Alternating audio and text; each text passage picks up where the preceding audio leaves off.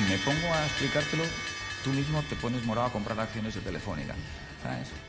Yo tengo un chico que estudia, dice, economía. Que esto no es algo que el mercado comprenda en el corto plazo. Uy, yo tengo un chico que estudia, que no hace falta economía. Aquí no hace falta ser economista. La economía tiene que venir por uno mismo.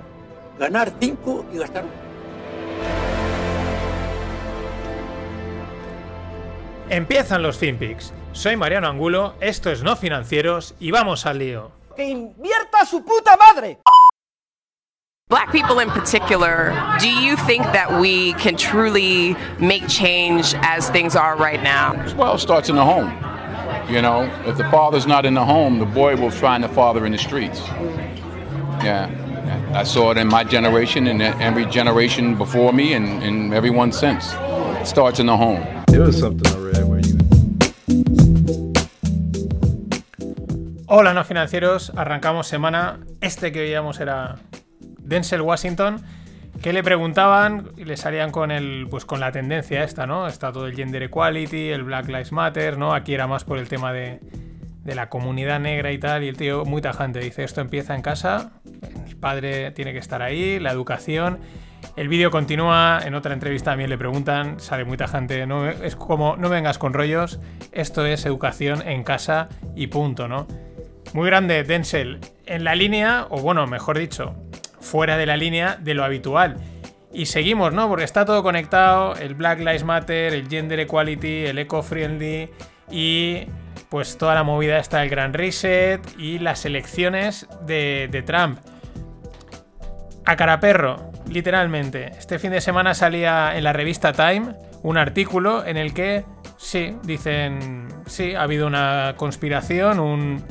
No en el tema de los votos, eso evidentemente no lo mencionan, pero sí que se pusieron ahí todos de acuerdo, los medios de, todos los medios de comunicación, todos los grandes CEOs y tal, para, pues para salvar la democracia. De hecho, en, el primer, en el primer párrafo ahí suelto ponen Trump en parte tenía razón. Ojo, esto lo está diciendo la revista Time.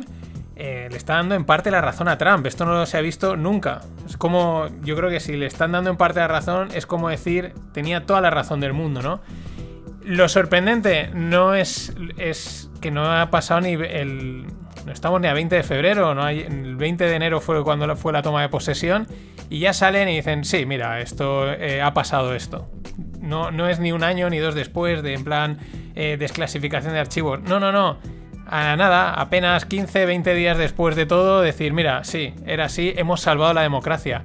Acojonante, acojonante, porque si eso es salvar la democracia, decir que realmente hay una conspiración para alterar de alguna manera u otra la, las elecciones, pues mmm, para temblar. Claro, en esa de están todos los CEOs de las tecnológicas y tal, ¿no? Que todos tienen al final el mismo discurso y en la misma onda, porque es la tendencia ahora, ¿no? No sabes si algunos estarán a favor o en contra, pero por si acaso, ¿no? Como por ejemplo la frase del CEO de Salesforce, una también ya de estas de CRMs, de cosas de, gestión de, de, clientes, ventas, etcétera, un software empresarial muy potente. Bueno, ¿qué dice? Que el capitalismo está muerto. Así, tal cual. Y esto es muy curioso, ¿no? Puede estar muerto, no digo que no, ¿eh? Probablemente está muerto, pero si ya sabes que está muerto, pues estaría bien también saber cuál es el nuevo sistema, por dónde van los tiros, para para que el resto de la gente nos enteremos, nos adaptemos, ¿no? Sepamos por dónde tirar, o esto va de lo mismo de siempre. De los que ya están ahí arriba, se perpetúen ahí arriba. Y ya no hablamos de los reyes, que esto ya es una cosa pasada, hablamos ya de los nuevos reyes del mundo que son toda esta gente. Pero es que es lo que me sorprende es eso, descaradamente, sin ningún tipo de, de miramiento ni conspiración. No, no, sí, sí, esto es así, punto. Bueno, siguiendo con gente que está en este rollo, los demócratas presentan un plan para cancelar la deuda de los estudiantes. Los estudiantes americanos tienen una deuda hasta arriba porque es la única manera de poder estudiar allí y bueno, pues esto puede tener su impacto en el mercado de deuda porque claro, los italianos también eh, han solicitado que se les cancele bastante parte de la deuda, en este caso al Banco Central Europeo, a Europa y los españoles que vamos ahí a la par, pues también. Además miembros directamente del gobierno, no es una facción, no, de los, de los dos principales partidos del gobierno presentaron escrito para que se nos condonen 300.000 millones de euros. Eh, varias cosas aquí, pues mucho ojo porque no debe hacer ninguna gracia que tú que has invertido, has prestado dinero, de repente digan, condónamela, o sea, es decir, la deuda vale cero, no hay hacer ninguna gracia, sea el Banco Central Europeo o sea un inversor privado. Y puede tener un impacto importante. Esto que puede parecer lejano viene sonando desde el año pasado, con otra vez, con la movida del Grand Reset, del Green Reset, este, Green no, bueno, es que es Green, es Gran y es Grid. Y ahí está. Yo no sé si son salidas de pata, cosas anecdóticas o es, bueno, vamos a ir dejándolo caer para que, para que no sea un shock si es que pasa. Ya digo, tú tienes deuda en tu posesión como inversor, es decir, estás en el otro lado, has, te han has prestado el dinero, no te voy a hacer ninguna gracia que condonen la deuda del vecino de al lado. Ninguna. Y bueno, el petróleo mientras en 60 dólares. Y, siempre podemos preguntarnos, ¿y esto es pero si no los aviones no están volando, no hay los coches no se mueven, por así decirlo, ¿no? En ese sentido, esa parte de la economía está bastante parada. ¿Por qué el petróleo está en 60, en 60 dólares? Pues por lo que comentamos siempre, de las materias primas está la oferta, está la demanda. La demanda, que es lo que he comentado, pues está caída, pero es que la oferta está restringida los propios eh, productores dicen, oye, no vamos a producir, producimos menos, no nos interesa estar pampeando eh, petróleo y por lo tanto se restringe también quizás tanto que por eso estamos con un petróleo a 60 dólares cuando a lo mejor pues eh, hay gente que estima que debería estar bastante más bajo. Y tenemos los Patriotic Ants, que no, tienen no es ningún equipo de la NFL, por cierto, espectacular Tom Brady, eh, han, habido varios touchdowns muy guapos, impresionante. Pero no, los Patriotic Ants no son un equipo de la NFL ni de hockey, son los Wall Street Bets, ¿no? los, de, los de pampear acciones, pero coreanos. Parece ser que en China, cuando empezó a salir lo de los Wall Street Bets, decían, bueno, esto nosotros ya lo conocemos, ya es algo habitual, y pues en este caso hablamos de Corea del Sur, de los, del, del mismo rollo, que llevan ya tiempo haciendo de las suyas, con lo cual no es nada nuevo, ¿Qué es lo interesante? Que en el último tiempo, ¿cuáles han sido sus objetivos? ¿no? Detrás de quién, hay, a quién, de a quién han seguido. A ARK Investment de Cathy Wood y Tesla de Elon Musk. A los que llaman el Money Tree, el árbol del dinero. No, no, los Patrioticans, yo soy de esta gente, tontos no son, saben dónde están, sabe dónde está el salseo. Y unos datos de e-commerce a nivel mundial, de e-commerce retail, ¿no? De lo que sería la modalidad Amazon.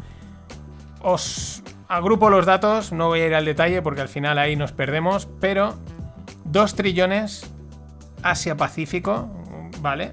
Ahora es lo interesante. El resto del mundo sumarían 1,5 trillones, es decir, quedaría aún mucho recorrido, muchísimo para el e-commerce retail, muchísimo más, con muchísimo más potencial en Europa del Este, en Sudamérica, en Oriente Medio y en África unos datos fascinantes, ¿no? Muchas veces nos creemos, Buah, esto está ahí a tope y no, no, de repente este tipo de cosas dice, no, no, aquí aún le queda, le queda una barbaridad.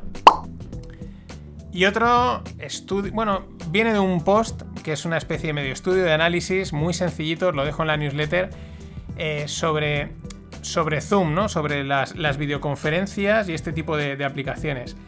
Parece ser, claro, todos hemos tenido videollamadas y al final es como. Está claro que no es como una, mm, como una entrevista en persona, pero debería de serlo, ¿no? Y la sensación es que no. ¿Qué pasa? ¿Por qué realmente no es igual? ¿Qué pasa? Eh, también otra situación, ¿no? Mm, después de estar mucho rato, la gente acaba cansada, ¿no? Es algo que dice todo el mundo. Acabo cansado de, estar ahí en, la, en la videollamada. Bueno, pues parece ser, según apuntan aquí, que tiene que ver con las microexpresiones de la cara. Cuando estás en presencial eh, esas microexpresiones nuestro cerebro las, percibe y es capaz de interpretar mucho mejor los mensajes. No se tiene que esforzar, está viendo, me está mintiendo, no me está mintiendo, eh, está pasando de mí. Sin embargo, a través de una videollamada, eso parece que, se difumina un poco y el cerebro se tiene que esforzar muchísimo más en detectar esas microexpresiones. De ahí quizás esa sensación de que mm, no es del todo lo que podría ser o incluso ese cansancio que apuntan un poco como propuesta o quizás también de una manera anecdótica a hacer como hacen Pixar, que lo que hacen es que exageran las expresiones de los monigotes porque así, no solo porque los niños lo entienden mejor, sino también porque facilitan mucho esa lectura de, de, emociones, ¿no? Interesante.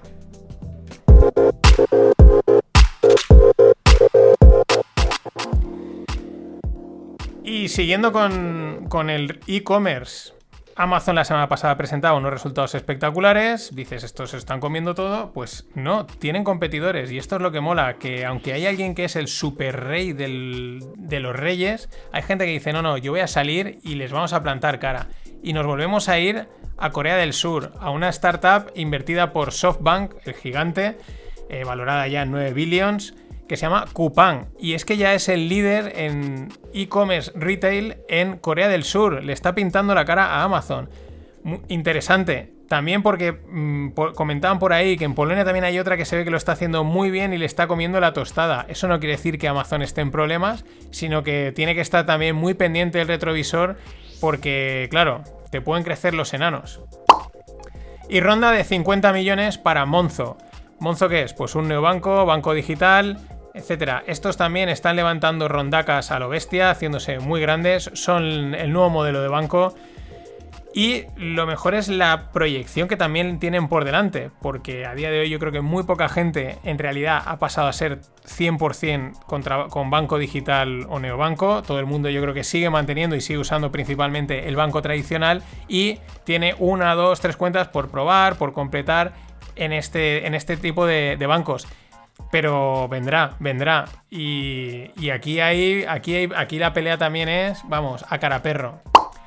Y si oísteis el rogle, y si no podéis oírlo de la semana pasada con Sergio Vago, que hicimos una introducción ahí al maravilloso mundo de la mecánica cuántica, de la computación cuántica, estuve viendo un vídeo de unos portfolios de inversión eh, optimizados con mecánica cuántica que llevan a tener sharps del 5 y del 8.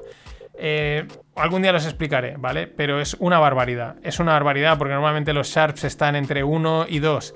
Espectacular. Bueno, pues la firma china SpinQ lanza un ordenador por 5.000 dólares de un ordenador cuántico llamado SpinQ. ¿Para qué? Pues para propósitos formativos, no es un ordenador de estos gigantes, es un ordenador, digamos, de sobremesa, ¿no? Eh, doméstico. Que ojo, ah, 5.000 pavos, ¿quién los va a pagar? Bueno, lo mismo pasaba con los ordenadores que gastamos hace no mucho. Los salían algunos, uff, carísimos. Y hoy en día te compras, vamos, mm, eh, podrías comprarte uno al año, entre comillas, por el precio que tienen. Así que esto va, yo creo que incluso más rápido de lo que pudimos estar comentando o de lo que podemos prever. Mucho ojo a la computación cuántica. Y bueno, la noticia ha sido en el mundo blockchain, cripto, en este caso en el mundo Bitcoin. Lo que todo el mundo pedía, lo que todo el mundo ansiaba, dando la turra ahí, por favor, por favor, que lo haga. Sí, por favor, hazlo, ¿no? Es el fundamental de Bitcoin es que más gente lo compre. Y en este caso ha sido Tesla. Ha sido Elon Musk a través de Tesla. dice, bueno, confirma que han comprado 1,5 billions, 1.500 millones de dólares en Bitcoin. Y dice que en un futuro aceptarán pagos. Bien, ahora vienen. Bien, muy guay tal, ¿no? Bitcoin ha subido un 13%. Estaba, ayer estaba dudando. Ayer había dudado en, en atacar los máximos, pero. Aquí hay varias cosas interesantes. Hace poco se tuiteaba con Michael Saylor, el de MicroStrategy, el primero que dijo así, que había metido, que su empresa había comprado Bitcoin con fines de tesorería. Curioso. Eh, bueno, y él, eh, Michael Saylor le decía, ya te enseñaré mi playbook. Yo ya tengo claro el playbook. Los fines de semana es el momento de comprar porque no hay tanta gente. Y este fin de semana de repente había un pampeo enorme. Pero bueno, más cosas. Otra cosa, otra cosa, otra cuestión que me ha surgido, dice, en un futuro aceptarán pagos. Entonces, mm, vale, ¿y quién va a querer pagar en Bitcoin algo si Bitcoin no para de subir? ¿Para qué vas a pagar en Bitcoin? Paga en dólares, o en euros, o en yuanes, o en lo que sea. Pero quédate los Bitcoins porque se van a la luna. Es, absurdo pagar algo en Bitcoin porque estás perdiendo una oportunidad. Son de estas cosas que mm, dices, "Mm, no, está, no, no nos quedamos ahí. Ha salido, como no, Michael Barry. He ido a buscarlo. Digo, este estará diciendo algo. Michael Barry dice que Tesla es una burbuja y que Bitcoin es una burbuja. Pero saca unos datos extraídos de Bloomberg. La correlación entre Bitcoin y Tesla es del 0,95. Esto, aquellos que tengáis una ligera idea de estadística, es una barbaridad. Es una auténtica barbaridad. Una correlación del 0,95. De broma, Michael Barry dice, bueno, Elon está buscando la correlación perfecta y más allá. Está intentando conseguir que la correlación sea mayor a 1. En estadística la correlación no puede pasar de 1. Pero mucho ojo, porque cualquier persona que esté ahora mismo indexada al SP500 tiene una exposición cuanto menos interesante y significativa a Tesla y a Bitcoin. Y ambos están con, una correlación de 1. Espectacular. El Michael decía, está buscando la unidad, el, el perfecto. Pues, pues sí, por ahí van los tiros. Muy, muy interesante. Enseguida las narrativas siguen, porque las narrativas no pueden parar. Y ya RBC dice que Apple tiene que ser la próxima en comprar Bitcoin porque claro y tal. Yo no sé si a Buffett, importante ahora mismo inversor de largo plazo, le haría mucha gracia que Apple se metiese en el tema de Bitcoin. No lo sé, puede haber cambiado de idea, pero bueno, mm, veremos a ver. Sigo con esto, el círculo que venía comentando arriba. Para mí, aquí hay una cosa, Elon Musk, Cathy Wood, Michael Saylor y también incluiría a Chamath. Este fin de me enteraba, lo pone en Wikipedia, que Cathy Wood convenció a Elon Musk para que no sacase eh, Tesla de cotización. Elon Musk quería sacarla y hacerla totalmente privada y ella la convenció. Claro, sabía que iba a conseguir meterle miles y miles y miles de millones y llevarla al infinito, ¿no? Ahí también entra Michael Saylor, que es un... Vamos, que va vendiendo el Bitcoin a todo el mundo. Cathy también tiene posiciones en, en Bitcoin a través de sus ETFs. Pero aquí lo que más llama, el fin, aquí y Chamaz que también, ¿no? Y todos estos están en el mismo rollo, que es una cosa que mucha gente ha empezado a, a- a decir hoy. Oye, esta gente está con la risa, jijiji, jajaja, tuiteando recomendaciones de inversión, me río, jajaja, tal, que luego son. Esas, esas recomendaciones suben, luego ellos resulta que estaban invertidos. Esto antiguamente, hace no mucho, la SEC lo perseguía y lo reventaba totalmente. Pero ahora no, ahora da igual, puedes hacer este tipo de jugadas que no pasa absolutamente nada. Y por último, en la línea con el tema del Grid Reset y toda esta historia, Nevada va a permitir a las tecnológicas crear gobiernos. Allí, tecnológicas que tengan bastante terreno, Nevada, la ciudad también de los casinos, van a poder crear gobiernos. Esto, ¿por qué lo meto aquí? Porque hay algunas blockchains estilo Aragon que lo que pretenden es que puedas crear una especie de eh, legislación, gobierno, gobernanza, como, quiera, como queramos llamarlo, en el mundo digital. Y es bastante, es bastante interesante porque quizás es ahí donde está la pelea. La pelea entre los grandes techs, los grandes oligarcas tecnológicos que quieren imponer sus nuevos gobiernos, sus nuevos sistemas y cargarse a los gobiernos tradicionales, o no lo sabemos si están enfrentados o van de la mano. O quizás, por ponernos ya conspiranoicos, que a veces también mola, eh, todos estos que están empezando la idea de comprar tanto Bitcoin y tanto Bitcoin, quizás es para hacerle la puya a los gobiernos, cargárselos e instaurar una nueva jerarquía. Porque esto es lo que va de siempre, como dice Jordan Peterson, con las langostas, las jerarquías. Hasta mañana. let's put it this way there are one of the things that is in my opinion the strongest piece of evidence that uh, the lab leak uh, hypothesis may be correct is that there is a missing phase in the evolution of this virus when a virus jumps from one species to another it is not well positioned it is typically very poor at its job because it doesn't have any evolutionary experience with that host. So it's not good at leaping between that host cells, which means that it's always in very small numbers, and it's not good at leaping from one individual to the next. That's the key question. When something leaps into a new species and then it becomes a pandemic, it's because it has solved that second problem. It has figured out how to infect that creature in such a way that the creature spreads it to others of its kind. There is no evidence in the case of this virus that that happened. It showed up in Wuhan and spread immediately. It became pandemic. It already had experience. Now, how it got that experience, we don't know. There are evolutionary ways this could have happened, right? It could be that we have not found the initial population that it circulated in, right?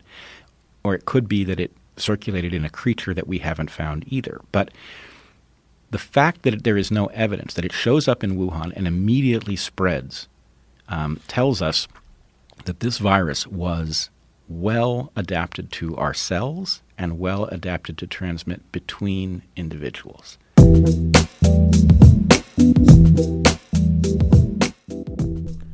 Hola, no financieros. Este que veis era Brett Weinstein en junio del 2020 en el podcast del gran Joe Rogan. Y en este tramo, en el tramo final, él explica, habla del virus. Él no es un estudioso del virus, él es un biólogo, biólogo evolucionista y hace este análisis desde su conocimiento de la biología, de lo que pasa, con, pues, sobre todo, es sobre todo muy a nivel molecular y estas cosas las controla, pero no es un especialista de virus, pero aplica la lógica, ¿no? La lógica esa que está explicando. Dice, oye, mmm, es de lo más mm, sensato, humilde, porque el tío es muy humilde, o sea, de verdad, es muy, y además muy, muy centrado eh, que he oído respecto al virus, ¿no? Y dices que no, no es tan sencillo que el virus salte de una persona a otra. Mm, Tiene que estar preparado, tiene que haber pasado muchas veces, no llega y salta y se, y se expande, ¿no? Y él ahí luego en la, en la conversación continúa diciendo, bueno, eso no quiere decir nada y la, la suposición es que, bueno, pues que es un virus natural, pero que estaba también un poco eh, eh, tocado en laboratorio y se escapó, ¿no? Por esta lógica, ¿veis? Es que eh, es- estadísticamente, ahí creo que hay un momento en que luego lo dice, es, prácticamente improbable, o sea, no, no, no puede pasar y además se cuenta de otro caso en el que saltaron unos virus en una cueva también de China y los tíos enseguida la palmaron, con lo cual el virus tampoco pudo transmitirse, ¿no? ¿Por qué digo esto? Pues porque los de la OMS, que después de un año y pico ya se han plantado en China, después de pasar la cuarentena, la han investigado y dicen que el virus no salió del, del- laboratorio, que el virus ha saltado directamente de los, de los animales a las personas y ya está, que están tranquilos. Eh, eso ya lo sabíamos que lo iban a decir, porque era. Porque vamos, es lo que deben de decir, ¿no? Pero, pero la evidencia es, pues para mí, lo que decía Brett Winston hasta ahora. Yo me quedé con esto, me pareció, lo, ya digo, lo más, lo más coherente, lo más sensato, lo más racional que he oído hasta ahora, desde el desconocimiento, porque él mismo admite, dice, hay ciertas cosas que no podemos saber, ¿no? En fin, seguimos. El Bank of America cree que podría estar cerca el fin de Tina. Y no es Tina Turner, chiste malo, sino es There is no alternative. Que es lo que, digamos, eh, hay en los mercados últimamente. Pues bueno, es que no hay otra alternativa. Los tipos bajos están, los tipos están bajos por aquí. Esto está mal por allá. Así que no nos queda otra que meternos todos en el mismo sitio, ¿no? Y ellos creen que podría estar cerca porque eh, miran el dato de, las, del SP500 de el- las empresas que dan dividendo. Bueno, hay unas que dan dividendo, otras no, que reparten beneficios, pero muchas veces se asume que todas, pues parte de los beneficios es como si los, los repartiesen, ¿no? Entonces, eh, como si todas tuviesen dividendo, por así decirlo.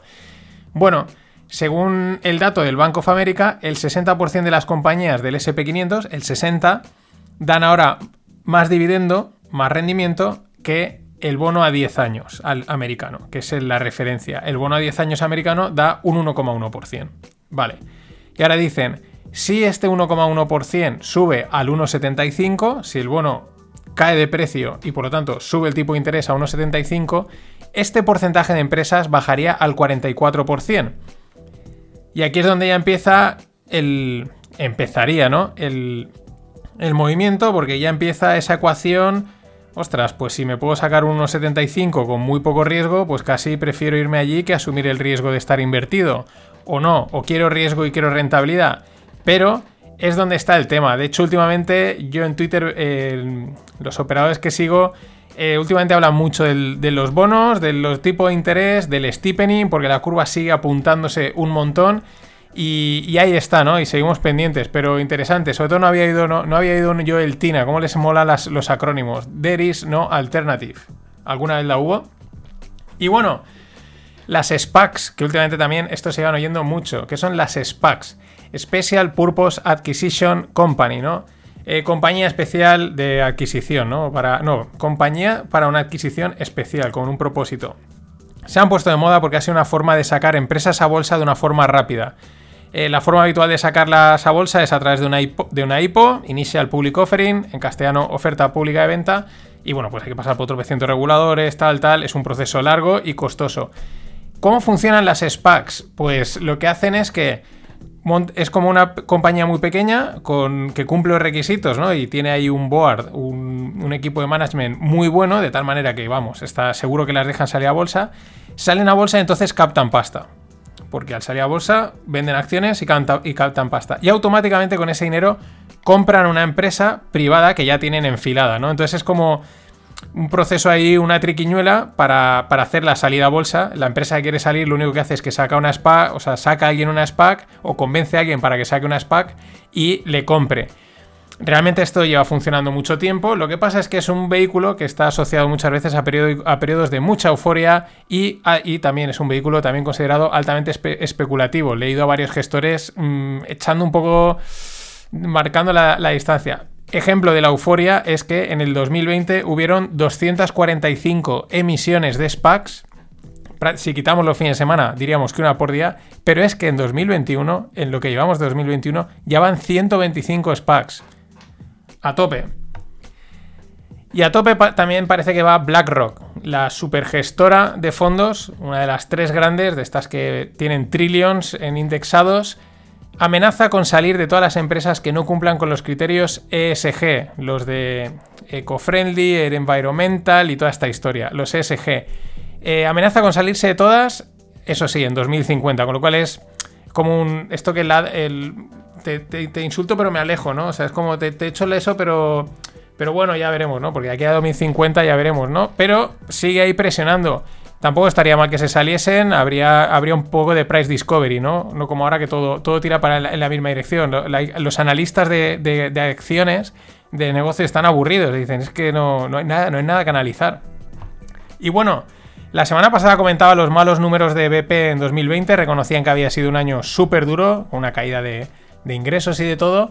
Y sí que ellos decían que había que ir al, mundo verde, ¿no? Que había que, reorientarse a la green energy y pues eh, para muestra este botón. Ha hecho, BP se ha llevado una oferta conjunta para un parque eólico en medio del mar eh, por 900 millones de libras. Hace la oferta conjunta con NBB. NBB es una empresa alemana supertocha de energía de la zona de. El NBB es de eh, Baden-Württemberg. si no me equivoco, la, la sede la tiene en Stuttgart. Es una zona que me conozco bastante. Y bueno, 900 mm, millones para poder construir unos parques eólicos en un trozo de terreno, en bueno, un trozo de mar.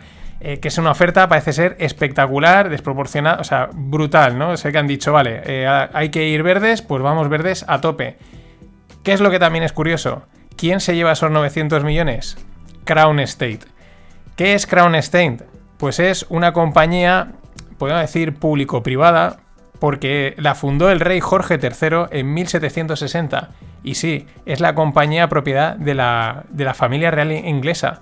Eh, con, pues eso, con residencias, eh, real estate, eh, zonas también, seabed management, es decir, fosos marinos o como se... Sí, seabed es como la cama marina, ¿no? Como sería el suelo marino, por así decirlo, real estate, oficinas, centros comerciales, 900 kilitos en pounds que se ingresan aquí la familia real. Y luego otros se quejan de la que tenemos aquí. Pues si pues estos son unos pobres, los que tenemos aquí son unos pobres.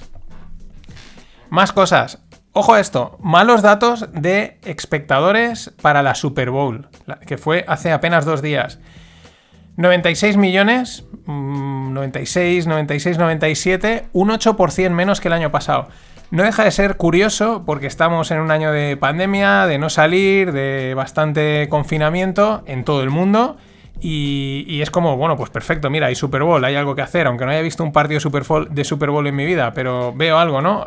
Es plan, pues no, ha caído un 8%, eh, la gente está, eh, yo creo que tediosa, la liga, por ejemplo, aquí es yo este año tengo varios amigos que dicen, yo ni la estoy viendo y, son más futboleros que nunca. Muy curioso esto, esto me da mucha atención, pero también es curioso porque todos los equipos deportivos, todos en todo el mundo, esto ya lo, veían venir a principio de temporada.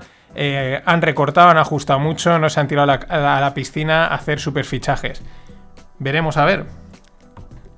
Y bueno, una posible, parece que están Twitter, siempre ha estado ahí el, modelo de negocio, que si no le sacan todo el partido que deberían de sacarle, que si Jack Dorsey está en África, no sé qué, está también con Square, que debería estar centrado. Hay bastantes inversores que piden la cabeza que de, Dorsey, que debería de salirse y, meter a alguien que esté totalmente centrado en Twitter, porque es una, red social muy potente y se le podría sacar mucho negocio. Dejan, eso sería lo que podríamos decir eh, inversores activistas, que lo comentaba la semana pasada, pero parece, se filtra una posible reorientación del negocio. La primera, cobrarían por TweetDeck, que es lo que se gasta en, en ordenador, ¿no? Para el rollo navegador, que puedes manejar bastantes, eh, bastantes eh, listas y tal, ¿no? Es decir, eh, de pago de premium. La otra, esta es interesante, se podría dar propina a otros usuarios. Esto es interesante porque ya hay, mediante Lightning Network, que es de, del mundo Bitcoin, y, y de Sergio Abril, que es un chico aquí de España que, programó esto que se llama tipping.me, pues ya se podían dar propinillas entre los tweets, ¿no? De, no de céntimos, de menos de céntimos, ¿no? Y es interesante porque igual utilizan este... Sé que Jack Dorsey le había felicitado personalmente a este chico, igual utilizan este, esta historia y es un ejemplo más de aplicación de Bitcoin, o a lo mejor sacan su Tweetcoin, también podría ser posible. Más cosas que plantean es que los usuarios premium pues, puedan eh, lanzar suscripciones a sus tweets y a sus listas de correo. Creo que era la semana pasada, comentamos que habían comprado Rebu, que era pues como el Substack, ¿no? Para crear eh, newsletter y de pago. Entonces, en esa línea. Bueno, al final, no depender solo de anuncios, sino plantear otras cosas hoy en día que también la gente está acostumbrando a pagar por muchos otros servicios en Internet que antes no se pagaban.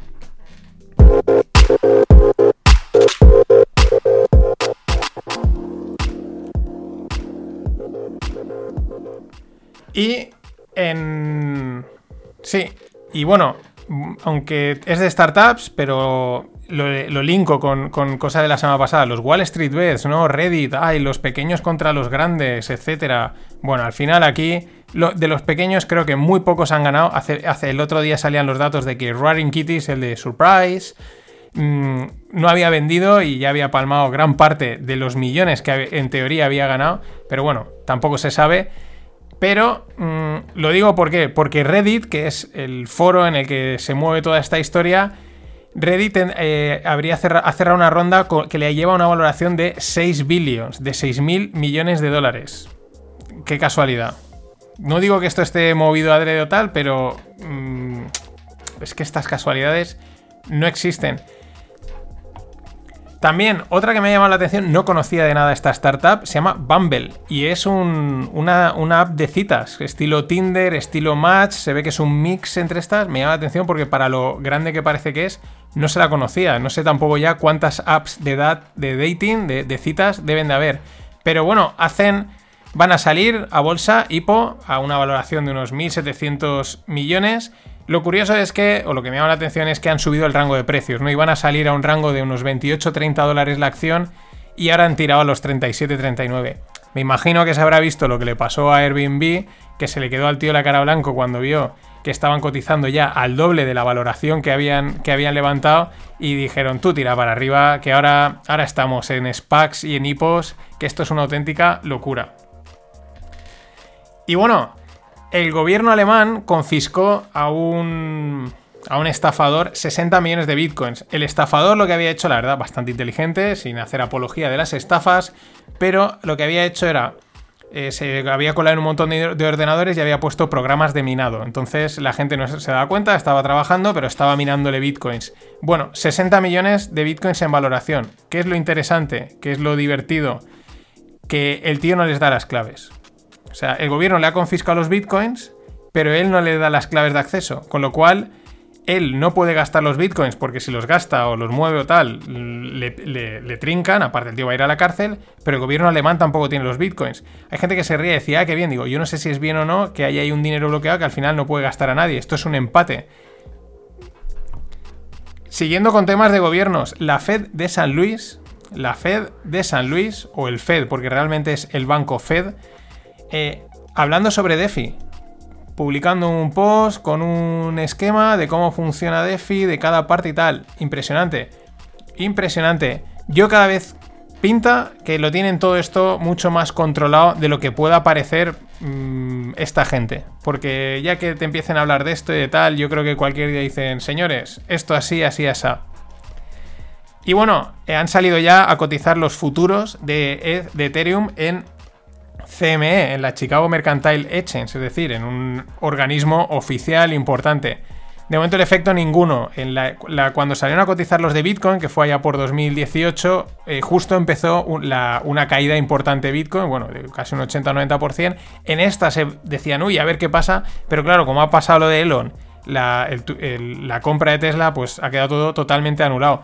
Que por cierto, leía por ahí por Twitter de gente que pues, está en los mentideros que parece ser que habían bastantes hedge funds cortos de Bitcoin y esto les ha pillado un poquito a contrapié, pero que siguen cortos, que siguen ahí apostando.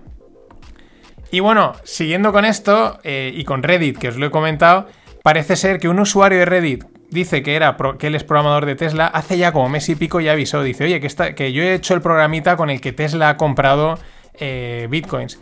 Puede ser verdad, puede ser mentira, los foros son así, pero no deja de ser divertido. Y por último, en relación con Bitcoin, eh, Juan Rayo, el famoso economista español, pues ha publicado un vídeo explicando un poco, bueno, la posibilidad de que Bitcoin acabe siendo un- una moneda, ¿no? Está muy bien porque explica bastantes escenarios, lo- los casos que se podrían dar, etcétera. Y bueno, la verdad es que el vídeo está bastante bien. Una de las cosas interesantes es que, que en las que remarca de una manera bastante directa pero sutil es que se tiene que estabilizar el precio para que realmente es una condición clave evidente, ¿no? Se tiene que estabilizar el precio de una manera o de otra y ahí quizás es donde puede estar el caballo de batalla o no. A mí lo que más me sorprendería es un gran economista, pero es un economista teórico. Sería la primera vez que un economista teórico liberal acierta en sus predicciones. Esto yo creo que no se ha visto nunca en la vida. Un economista eh, teórico liberal acertando. Eh, a ver, que los economistas socialistas y marxistas tampoco aciertan, pero como están en el gobierno, pues dicen esto se hace así y punto. Y- y pueden decir que se ha cumplido. Porque yo en economía, de economía, en los únicos en los que creo es en estos. Economía no hace falta estudiar. Eso es bien cierto, no hace falta estudiar. ¿Cómo que no? No hace falta. El hombre que gane cinco duros, que se gaste uno. Y ya está la economía. Esa es mi escuela de economía. Hasta mañana. just maybe dig a little bit deeper on your current investing views on, on the region. Does any any market or any asset class there really stick out to you? Japan, China, Korea, etc.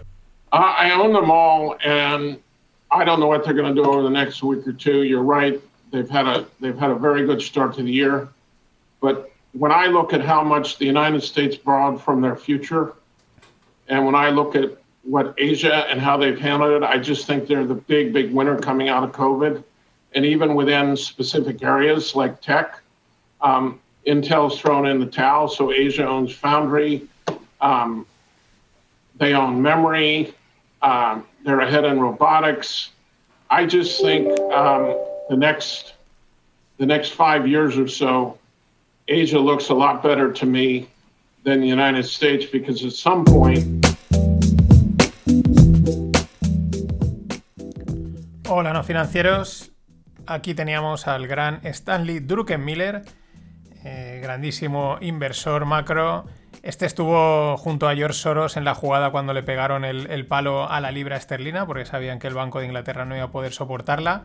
Y desde entonces pues, se hizo famoso y probablemente multimillonario. Y ahí está dando su visión, que es la que últimamente se le oye a prácticamente todos los grandes inversores, todas las grandes casas. Eh, Asia, Asia, Asia. Hay, un momento que mola cuando dice I, all, I own them all. Tengo, le dice Taiwán, Japón, China. Dice lo tengo todo, tengo todo. Eh, también el Tito Warren con, con, Charlie Munger también se parece ser que están allí colocados. Y bueno, está habiendo. Los ojos están bastante puestos en Asia, pues por lo que luego él sigue comentando en esta entrevista. Eh, no es que Estados Unidos no vaya a ir bien, pero parece que pues Asia le va a ir mucho mejor. Eh, primeras, porque esto del COVID lo han, lo han sacado adelante. No, ya no hablo solo de China, que siempre está en dudoso lo que hacen, pero de todos el resto de países han salido adelante mucho mejor, lo han sabido lidiar sin tener que emitir miles y miles y billions y billions. Y bueno, aparte la tecnología, como dice, pues van muy avanzados. Esto es algo que ya se oye mucho y se habla mucho de emergentes y tal. Estaremos atentos, ¿no? Porque a veces también eh, luego las cosas se tienen que cumplir y también, como también dice el propio Warren, don't bet against America, ¿no? Eh, quien, quien Amazon, Apple, Facebook, Twitter, etcétera, pues claro, esos también van a seguir dando la batalla, ¿no? Sin irnos de, de China, de Asia, un dato curioso, ¿no? Según la ubicación que indican los usuarios de WeChat, WeChat es el WhatsApp chino, pues según la, la, ubicación que indican, 20 millones de chinos viven en Andorra. Y es que cuando entran a, rellenar el WeChat, la primera localidad que sale por A del mundo es Andorra. Y por perrería dicen, plac, pues yo pongo Andorra y me da igual, ¿no? Lo que haríamos probablemente cualquiera, pero claro, como allí son eh, mil, mil millones de chinos, pues a pocos que lo hagan son 20 millones de chinos viviendo en Andorra, supuestamente. Y hablando de China, vamos a también, seguimos con el mundo, con, claro, grandes cifras. Más o menos en China parece ser que hay como 15.000 fondos de inversión. 15.000. Bueno, dieron una media de un 30% de rentabilidad el año pasado. Los mejores multiplicaron por 10. Esto se da una idea también de, claro, aquello es un mercado, toda Asia y China, enorme, con un crecimiento brutal. O sea, si, si el país crece a un 8, un 7, un 6, por ahí, en esos rangos el PIB, pues claro, las empresas que están por debajo eh, crecen a, a unos ritmos brutales, ¿no? Y de ahí se entiende estos, estos rendimientos, pero espectacular. O sea, una media de un 30% en 15.000 fondos, vamos, de locos. Eh, la media mundial, para que nos hagamos una idea, es de un 12% de crecimiento. Bueno, es una media mundial, las medias también, en este caso hay que tenerlas. Este es un caso en el que las medias hay que cogerlas con un poquito con pinzas. Siguiendo con fondos, el fondo del famoso Jim Simons de Renaissance, que es el, el mayor, el fondo que mayor rentabilidad ha sacado en los últimos tiempos al mercado, eh, con estrategias algorítmicas, quants, etc. Bueno, nadie es imbatible. El año pasado, tres de sus. parece ser que tienen cuatro fondos. Tres son de acceso público, entre comillas, porque los hedge funds en Estados Unidos para poder invertir pues son a partir de ciertas cantidades de inversores profesionales. O sea, tú no llegas y pones como en cualquier fondo estos que nos puede venir a la mente y le metes pasta. Pero en tres eh, de los que tienen abiertos, digamos, al público en general, eh, palmaron entre un 20 y un 30%. Han tenido una salida de, fondos, ¿no? Porque esto funciona muy rápido. Cuando un fondo está ganando, empieza a entrar dinero y en cuanto pierde, sale, ¿no? Los inversores, eso de la calma y la paciencia, eh, eso no se conoce. Pero lo curioso es que de eso hay un cuarto fondo, que es el fondo de los empleados, que solo tienen acceso los empleados de Renaissance. Bueno, pues ese fondo ha ganado un 76%. Esto es súper interesante, quizás está por el tema de las comisiones, sí que es, verdad que los, estos tres fondos de Renaissance, las comisiones que tienen son bastante altas, pues claro, dan un rendimiento brutal, pero claro, y en el de los empleados está la historia, hay varias historias de, de empleados que, que se han ido de la firma o que los han tirado y, lo lleva, y llevaron a litigio a la propia firma porque querían seguir dentro del fondo de empleados de lo rentable que era, ¿no? Estas cosas que pasan en, en el mundo en el mundo de los hedge funds que hay es una cosa como pone la serie Billions también muy excéntrica y rara en ciertos aspectos. Lo que no es raro, incluso es lógico, pero llama la atención, es la bolsa de Nueva York amenaza con irse de, de Wall Street de Nueva York, ¿no? Es decir, pues nos piramos.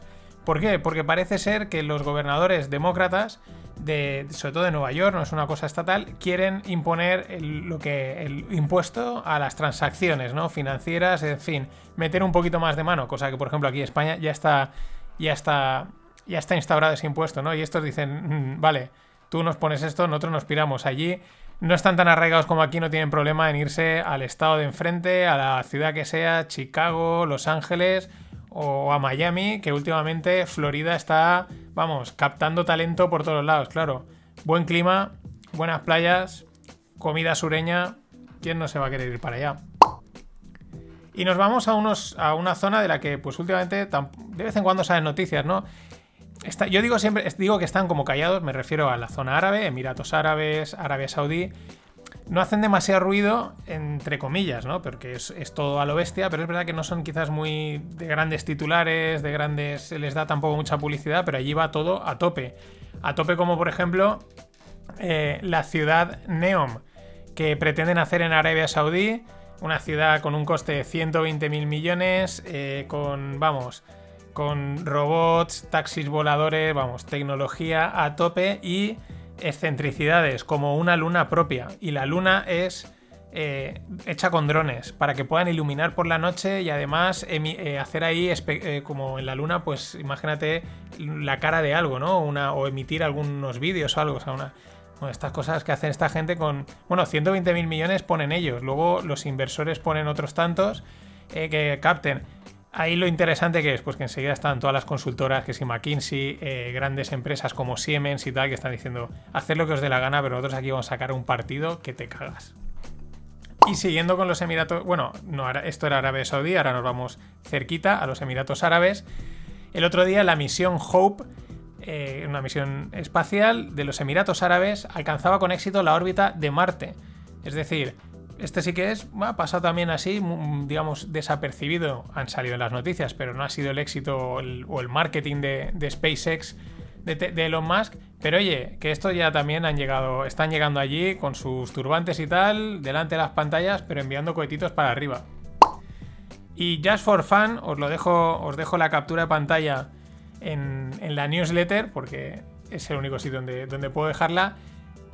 De, y solo por que nadie se moleste, pero es la comparativa de la evolución de la bolsa de Caracas con la evolución de Tesla, idéntica, o sea, idéntica, pum, disparadísimas. O sea, es, probablemente sea una casualidad, la bolsa de Caracas por una cuestión de superinflación y la mejor forma de muchas veces de protegerse contra la inflación son los mercados financieros, son la- financieros, son las acciones.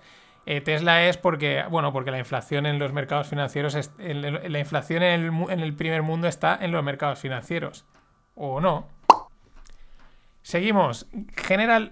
General no. General Motors eh, planea inversiones de 27 billions en, en vehículos eléctricos y vehículos autónomos. El acrónimo, pues si lo veis por ahí, es EV y AV. Yo lo de EV lo entendía, pero el AV digo, mm, ¿esto qué es? Autonomous Vehicle. Entre, bueno, 27 billions entre 20, entre, perdón, entre el 2020 y 2025. Bueno, pueden estar tranquilos, les da tiempo a cumplir con el ultimátum de BlackRock para retirar las inversiones de aquellos que no sean SG. Les da tiempo porque el ultimátum es para 2050. Pero apuesta fuerte, fuerte General Motors. Y siguiendo con el coche eléctrico, que es una de las, vamos, grandes tendencias, la posible salida a bolsa este año de Maker Rivian. ¿Qué es? Pues una compañía de coches eléctricos que está apoyada por Amazon y por Ford. De hecho, eh, tienen que suministrarle a Amazon 100.000 furgonetas para hacer delivery en el 2030. Y otra compañía más de coches eléctricos, está más, digamos, estilo startup, se llama WM Motor y son chinos. Eh, han, tienen han abierto una línea de crédito de 1,8 billions. Pues bueno, en China esto no será nada. Y bueno, esto por eso, esto es lo que es interesante. Por eso tanta gente es un poco escéptica con respecto a Tesla, por la cantidad de competidores que hay y están saliendo. Y sobre todo esto lo oyes muchas veces de la gente que está en China, en la zona Asia, porque allí hace poco creo que en una de las newsletters del, del- no me acuerdo ahora en cuál, envió un vídeo de Javierzo que iban a una feria de automóviles eléctricos en China y allí habían marcas de coches eléctricos y además mm, están chulísimos, no, no parecían cacharros, no parecían eh, vamos, tartanas, no, no, aquello eran coches muy chulos y a unos precios espectaculares. Por eso mucha gente es escéptica respecto a este mercado, va a estar muy muy competido, la guerra va a ir a, a tope.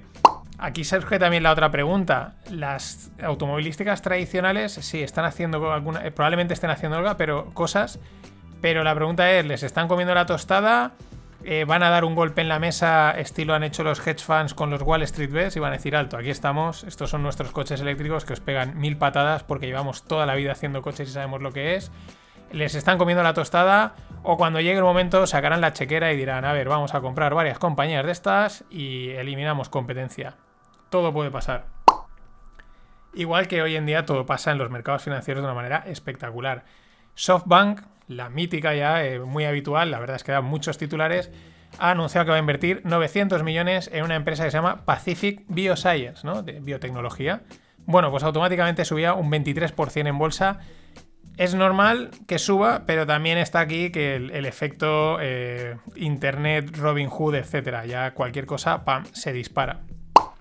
Y bueno, el que puede estar contento, el que puede respirar, es Jack Dorsey. Resultados de Twitter por encima de lo esperado.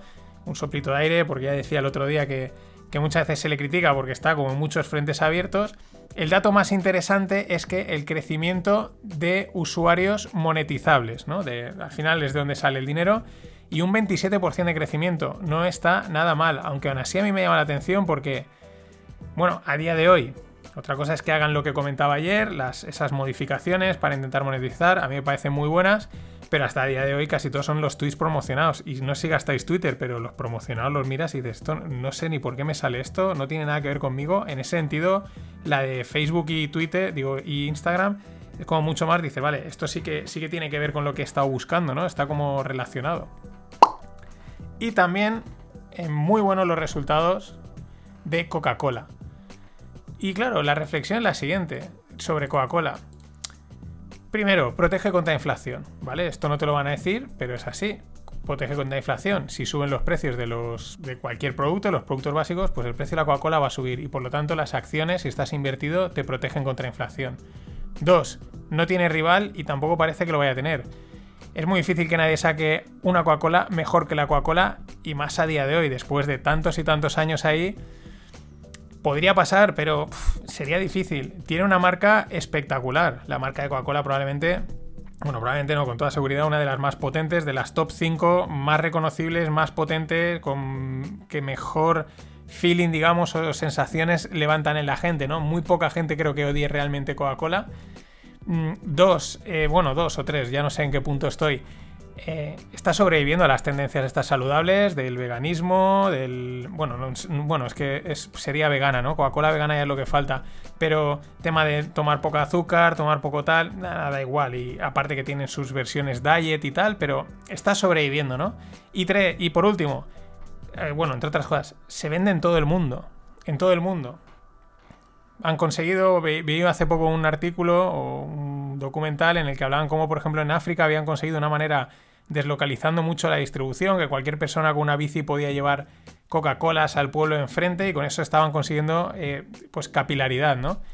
En definitiva, igual que yo pienso que igual que es como como indexarte, estás invirtiendo en todo el mundo. Si estos venden en todo el mundo, van a seguir vendiendo. Dentro de 20 o 30 años, ¿alguien se imagina que no se siguen vendiendo Coca-Cola? Pues a día de hoy parece complicado. Pues igual que hacen- se hace la estrategia de ir metiéndole pasta todos los meses o cada tres meses al indexado, tampoco es mala idea ir comprando acciones de Coca-Cola. ¿Que cae? Pues compras más.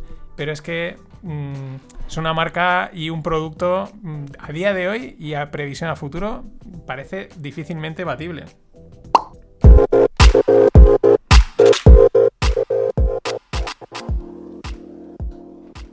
Podríamos llamarle el indexado Coca-Cola, ¿no? Estaría bastante guay. Bueno, eh, siguiendo en África, Iroko, una empresa nigeriana, planea salir a bolsa en Londres, ¿vale? Normalmente esto se suele hacer cuando vas a salir a bolsa, bueno, primero partiendo de los temas regulatorios, donde mejor te encaje, pero también se suele ir a donde más dinero puedas levantar o donde más fácil pueda ser y lógicamente, pues Londres es una buena plaza. ¿Qué hace Iroko? Es una compañía de media. Tiene el mayor catálogo online de Nollywood. Es decir, películas nigerianas. Nollywood está Hollywood, está Bollywood y esto no sabía, está Nollywood. ¿Cómo mola? Y ojo a, ojo a África porque mm, sí, es la eterna promesa, pero mm, empieza a entrar la tecnología allí y empieza a utilizarse bastante. Nigeria es un mercado enorme y hay algún otro por ahí que, que tirando a tope. Y luego una startup muy también curiosa llamada Goody. Ha levantado una ronda de 4 millones, son ahí Estados Unidos. Pero ¿qué hace? Yo le llamaría como el pre-regalo. Es decir, tú vas a regalarle algo a alguien, ¿no? Mm, y probablemente, pues a lo mejor no sabes la dirección, no sabes eh, la, la o sea, la talla de la camiseta o de, los, o de los pies o lo que sea, ¿no? Y bueno, pues en la startup lo que haces es que primero eliges el motivo, puede ser San Valentín, puede ser cumpleaños, puede ser algún hecho, una efeméride, lo que sea. Y entonces a través de ahí le envías a la persona, se ve que un mensaje de texto, un, un link, la persona lo clica, felicidades, este es tu regalo y acaba de configurarse el regalo, ¿no? Acaba de decir, vale, pues me pones la talla XL y el color rojo y me lo envías, ¿no? Bueno, mm, no está mal, ¿no? Muchas veces compras y sabes que lo va a tener que devolver para adaptarlo a la talla. Es una propuesta interesante. Y en el mundo blockchain, pues siguiendo con África, DeFi, el Decentralized Finance, llega a África. A ver, Decentralized Finance está en todo el mundo, puedes acceder a cualquier proyecto en cualquier lugar, ¿no? Pero bueno, este está centrado, está específico, que se llama Xen, XEN, Xen Finance. Está también soportado por Binance, que es el gran, uno, probablemente el mayor exchange del mundo, o si no uno de los más conocidos. Y lo que va a permitir Xen es, eh, pues bueno, a las cooperativas y sindicatos, pues una de las cosas principales que abre DeFi de una manera brutal, que es pedir dinero prestado y ganar inter- intereses prestando dinero. Todo vía stablecoins. Esto ya lo digo, esto es el gran, el gran caballo de batalla y de lo que realmente puede. yo creo que hace temblar a los gobiernos, ¿no? Esa facilidad de prestar, pedir prestado de la forma que queramos. Y hablando de Binance, su token, el BNB, el Binance Token, se ha disparado en los últimos días. Es verdad que el otro día lo comentaba en el fin de pod, es un token que ha ido muy estable porque va muy asociado a la plataforma y como Binance, el Exchange, se, ha gastado, se sigue gastando, es como una especie de acción de la, del Exchange, por así decirlo. ¿Qué sucede? Que Binance tiene no sé cuántos millones de token, pero va quemando, va quemando. Y a mí, así pensando mal, digo, que el tío este de Binance, el chino, no habrá dicho, vale, ya veo lo que funciona porque a Bitcoin le está funcionando, yo voy a empezar a quemar tokens, voy a hacer lo del limit supply, la escasez, para que esto tire para arriba. También es verdad que el, el cada vez va más, están metiendo, tienen ahí integrado mil historias. Yo el otro día cuando entré, que llevaba tiempo sin entrar a ver lo que tenía por ahí, te perdías, que si DeFi, que si staking, que si, vamos, Bolts, bueno, una, un ecosistema enorme del mundo cripto. Lógicamente, eso si el token está asociado se tiene que reflejar. Y por último, Elon ha vuelto a tuitear sobre Dogecoin, el meme, el meme coin, y lo ha vuelto a tirar para arriba. ¿Cómo molaría que dijese, chavales, le metí 1500 a, a Bitcoin en Tesla, pero es que ahora le metí otros 1500 a Dogecoin? Eso ya sería partirla, pero vamos, partirla. No va a pasar, pero molaría. Hasta mañana.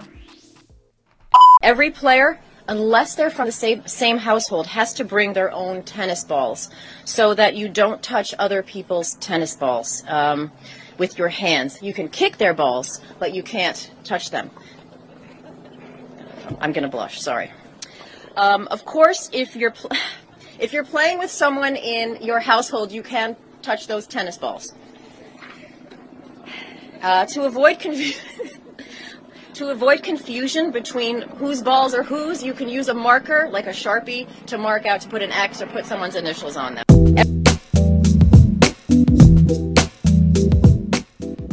¿Qué tal, no financieros? Las tenis balls. Mm, está claro lo que estaba pensando la pobre, ¿no? Está explicando el tema del coronavirus, no sé qué tal. Pues marcarlas con un rotulador. Algunos consejos interesantes. No os olvidéis de las tenis balls. En fin. Todos creo que to- todos pensamos igual de, retorcido a veces. Da igual que seamos hombres o mujeres. Pero bueno, es divertido y es lo que mola. Hablando de balls, hablando de pelotas.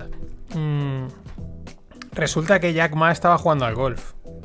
Ha salido, están las noticias de Bloomberg, que todo el mundo estaba diciendo, oye, ¿dónde está Jack Ma? Desde lo de la, la hipo de Ant que le echaron para atrás, por las declaraciones que hizo, más luego aparte, bueno, eh, reaparecido hace unas semanas, dándole ahí una charlita online a unos profesores rurales, tal.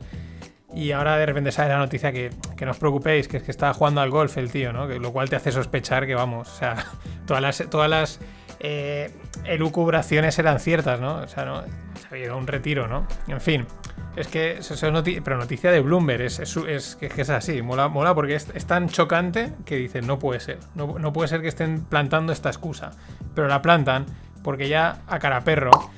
Os digo para los que estáis en la newsletter, eh, a veces si clicáis al link y os lleva un periódico raro, es que hago la piratería, porque también mola un poquito de piratería. Bloomberg, como es de pago, te da un par de artículos gratis al mes, igual os ha pasado. Entonces hay algunos de estos, por ejemplo el de Jack Ma, pues claro, le clicas y que te salga ahí el, con el paywall que se le llama, ¿no? Que mm, tienes que pagar, no sé qué, y además Bloomberg vale una pasta.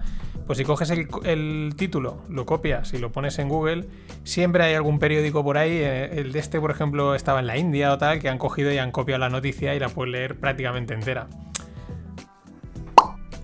Más cosas. JP Morgan ve un superciclo en las commodities. Esto se lleva hablando desde hace tiempo. mm, Que si la inflación, etcétera. Y bueno, estos mm, apuestan mucho por las commodities, pues es decir, por las materias primas. Lo está haciendo bastante gente. Bueno, porque al final también en, en momentos así de, mucha incertidumbre, pues donde voy a comprar algo que, que vale algo, no, no sé cuánto, ¿no? Pero al final tener, yo qué sé, mm, café o petróleo o cualquier cosa que es, es como muy palpable, pues es como tiene, mucha lógica, ¿no? Aparte que luego tiene una, una- una conexión con la inflación, con la posible evaluación del dólar, etcétera, etcétera, ¿no? Mm, siguiendo con commodities, la madera, el que ha sido una sorpresa, la madera cotiza, eh, subió el año pasado un 10 117%, pues ya está otra vez superando máximos. Una auténtica locura, parece ser que es, bueno, lo hemos comentado alguna vez, parece que está relacionado con el tema de la demanda para construirse casas, para ampliaciones de casas, sobre todo en América, en Estados Unidos, que es donde, de donde vienen estos precios. Pero bueno, que, no deja de llamar la atención, ¿no? Y va totalmente unido también porque es, es una commodity. Bueno, Clubhouse ya tiene competencia. Eh, Clubhouse lo comenté hace un par de semanas y de repente era en todos los sitios, en Twitter, en tal, no sé dónde. Clubhouse, tal, no sé qué. Esta es una aplicación de audio, le llaman Drop-in Audio, sé que son como unas salas. Claro, es que solo está para iPhone, ¿no? Para los elegidos de iPhone, entonces los que somos pobres de Android, pues no la podemos probar. Y es el. Es, alguien decía en Twitter el otro día, dice, esto es como de, los, de pequeños, no, no, tú no puedes entrar, ¿no? El club solo de los. O hablaba de los que han entrado en la discoteca de lujo y los que se han quedado fuera, ¿no? Pues un poco lo mismo en versión tecnológica y de aplicación. Bueno, es un boom, todo el mundo, guau, tal, no sé qué. Bueno, pues ha salido Twitter ya tenía se que lanzados o en, en, producción o preparando los, los, spaces, que es lo mismo. Ahora ha salido que Facebook también ya está preparando su Clubhouse y, en fin, que nada hoy en día te copian. Y ahí viene la reflexión, no sé hasta qué punto hoy en día te conviene petarlo muy rápido, como le está pasando a Clubhouse, porque enseguida los grandes dicen, vale, funciona, tenemos recursos, hazlo y lo metemos, ¿no? Casi a lo mejor te interesa ir un poco más de calladito y que cuando ya te quieran copiar tú ya estás como muy establecido, porque es que eh, esto pinta que va a ser peor que Snapchat. Snapchat fueron los que inventaron las stories. Tardaron un poquito más Instagram en copiarlo, pero claro, ya en los países en los que no estaba Snapchat, estilo sobre todo Europa, pues claro, ese hueco se lo comió Instagram. Pero es que esto no sé si ni siquiera se, yo no sé si le va a dar tiempo a Clubhouse a sacar la versión de Android, porque no me extrañaría nada que Facebook en nada lo tenga ya lanzadito. Y bueno, está siendo como como en como en las cortes estas antiguas, ¿no? Que aparecían un montón de pretendientes para la novia o para el, o para el rey, ¿no? Y tenía que elegir. Pues esto es lo que está pasando con el Apple Car. Oíamos que Hyundai, oíamos que Kia, no sé qué otra también salió. Y ahora la última novia es Renault. Parece ser que, bueno, hay rumores de que igual Renault sería la que hace el Apple Car. Bueno, esto tiene también mucho sentido, ¿no? Apple tiene una marca enorme, el producto seguro que va a ser un éxito, por lo menos a nivel de marketing, segurísimo.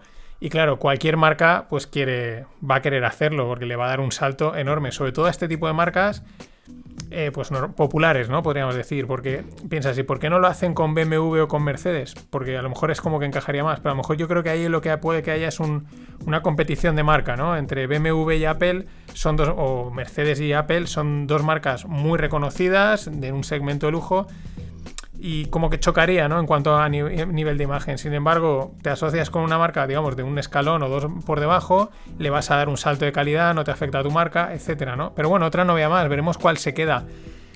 Mm, se me ocurrió una estrategia, lo que pasa es que es un poco complicada. Dices, bueno, pues te compras, te compras las acciones de todas estas, la de Renault, la de Kia, la de Hyundai, la de varias candidatas, y la que, la que acierten seguro que pega un petardazo al que hay que unirle a los Reddit y a los Robin Hood y a toda esta tropa y bueno, pues probablemente salga ahí ahí. Lo que pasa es que igual hay que comprar demasiadas, pero bueno, ese tipo de estrategias a veces podrían funcionar, pero hay que también saberlas articular, pero bueno, así funciona el mercado. A veces estas dan, dan bastante pasta.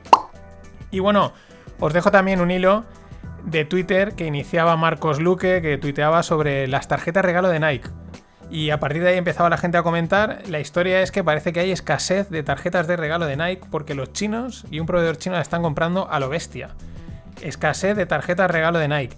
Y ahí empezaban a comentar que parece que en México se ve que también pasó. Eh, bueno, se ve que hay movidas, debe haber algún negocio oscuro eh, de contrabando, de, mercado de segunda mano o la movida que sea, pero no deja de ser curioso. O sea, que haya escasez de tarjetas de regalo es que ya hay, de lo que es dinero, porque podríamos eso considerarlo como un dinero, es que hay una escasez total.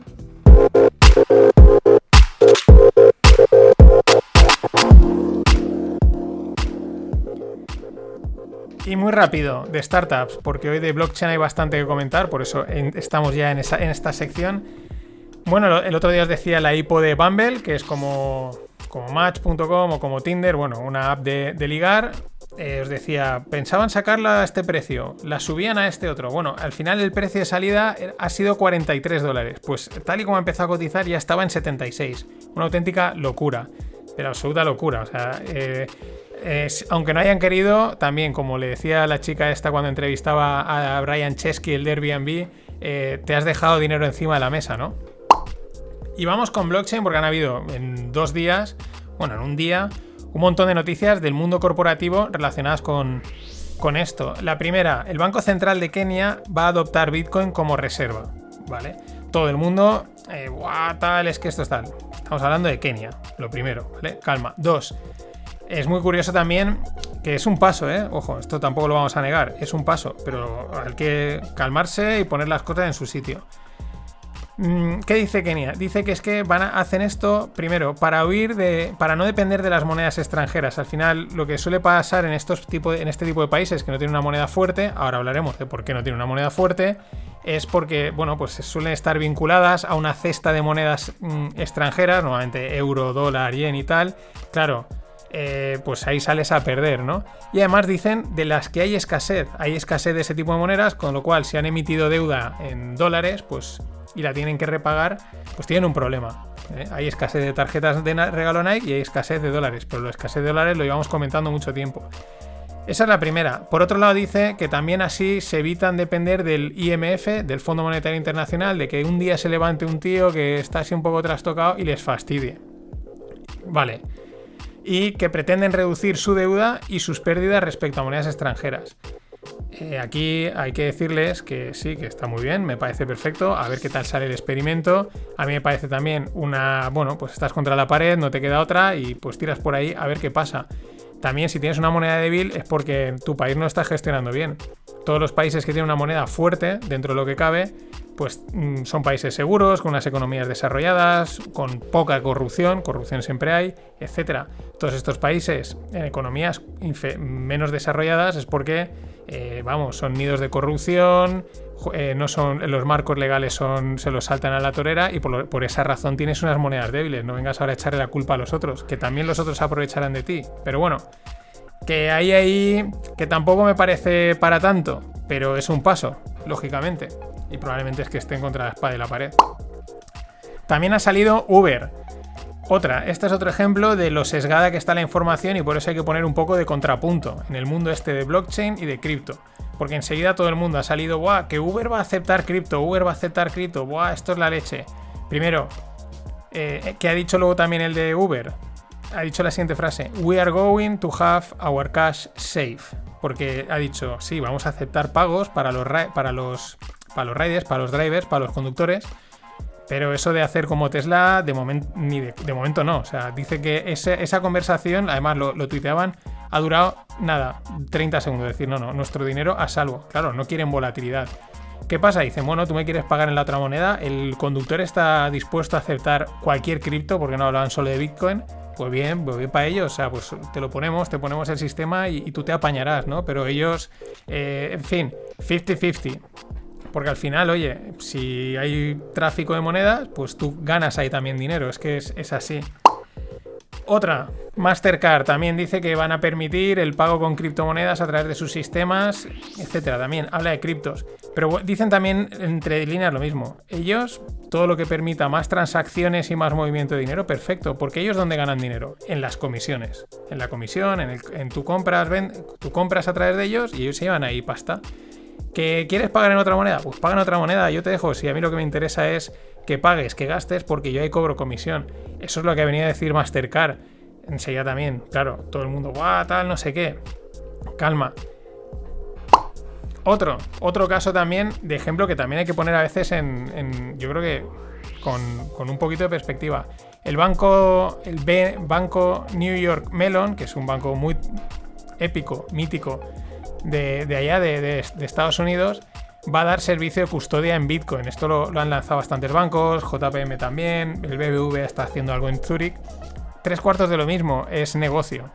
¿Qué quieres? ¿Que te guarde Bitcoin? Vale, te cobro. O sea, yo cobro por gu- guardarte el Bitcoin y por custodiártelo. Es una línea más de negocio, ¿no? Que sí, que eso ayuda a la adopción, a que la gente lo tenga y tal. No dudamos que sí, o sea, no dudo que, que sea así. Pero que vamos, que aquí lo que hay son intereses, no hay idealismos. Y, y bueno, esta es la otra cosa, ¿no? Estas han sido Uber, Mastercard y, y BNI Melon. Mm, aparte del Banco Central de Kenia. Ojo, porque muchas veces también, "Ah, todo el mundo lo va a aceptar. Muchas de estas empresas, como dicen, ellos dicen, yo no quiero tener el dinero en bitcoins, porque si tengo que pagar mis costes, mis tasas, mis gastos en dólares o en euros, yo los quiero tener ahí. ¿Eso qué quiere decir? Que tal y como cobren, van a vender a mercado el, bitcoin o la cripto de turno. Es decir, el efecto es neto. Hay una compra por un lado y hay una venta en mercado. Porque no les interesa, por lo que dicen, por volatilidad, por la razón que sea, tener esas, esas monedas en casa. ¿Esto qué quiere decir? Que puede, puede hacer que entren, que entren más ventas de las que parecen en el mercado. No digo que vaya a ser bajista, pero que igual en ciertos casos yo creo que el efecto puede ser bastante neto. ¿Cuál es la otra consecuencia de todo esto? ¿O hacia dónde parece que vamos? Hacia eh, la auténtica gamificación del dinero. Gamificación en el sentido de que, bueno, pues mm, tienes tropecientas monedas, son divertidas, el Dogecoin, no sé qué, el otro tal. Y al final el dinero creo que em- acaba perdiendo realmente valores. Bueno, pues sí, yo doy esto y me dan este servicio y no es como cuando lo tienes en las manos, cuando lo tocas, cuando realmente te ha costado más ganarlo, que es como, como que le das un valor, ¿no? Más allá del valor mm, numérico que, que existe, ¿no? Y creo que vamos hacia ahí, con todo esto de las CBDCs, el Grid Reset, etc. Por cierto, en la newsletter de la compilación os dejo el programón que se llama El juego de la manipulación, donde sale José Luis Cava, que mola mucho todo lo que cuenta, y habla de estas cosas. Habla de. Perdón, habla de. De esta movida de las CBDCs, de, cómo. del Grid Reset y de todo el montón que hay montado en el que, en el que está, entran también las cripto. Yo creo que tiene un papel importante. Lo que aún no tengo muy claro es de qué lado. Y bueno, otra noticia también curiosa es Justin Sun. ¿Quién es Justin Sun? Es el creador de la cripto TRX o también llamada Tron. Es chino. Un flipado. Un flipado, un flipado de aquí a mi casa. Porque además sale a decir la misma narrativa. Dice que ahora lo que está surgiendo en el mundo de las inversiones es un nuevo paradigma. El paradigma del meme investing. Que el- esto, esto lo he oído ya y se lo estoy oyendo a mucha gente y es muy peligroso. Que dicen que es que, que ahora las cosas van a valer lo que la gente diga que valen. Que eso de buscarle el valor, el descuento de flujos de caja, la solidez de algo, que no, que no, que vale que. Es decir, la burbuja de la burbuja, el, bluff del bluff. Y al final las cosas bajan y caen por su peso. Pero bueno, este es un flipado, sale a decirlo, el meme investing tal. Fijaros, lo inteligente que es. Bueno, el tío ha hecho dinero. Que metió 10 millones en GameStop en el pico, en lo más alto.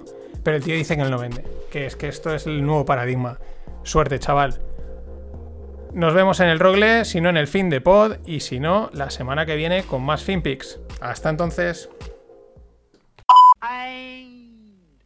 Always look on the bright side of life.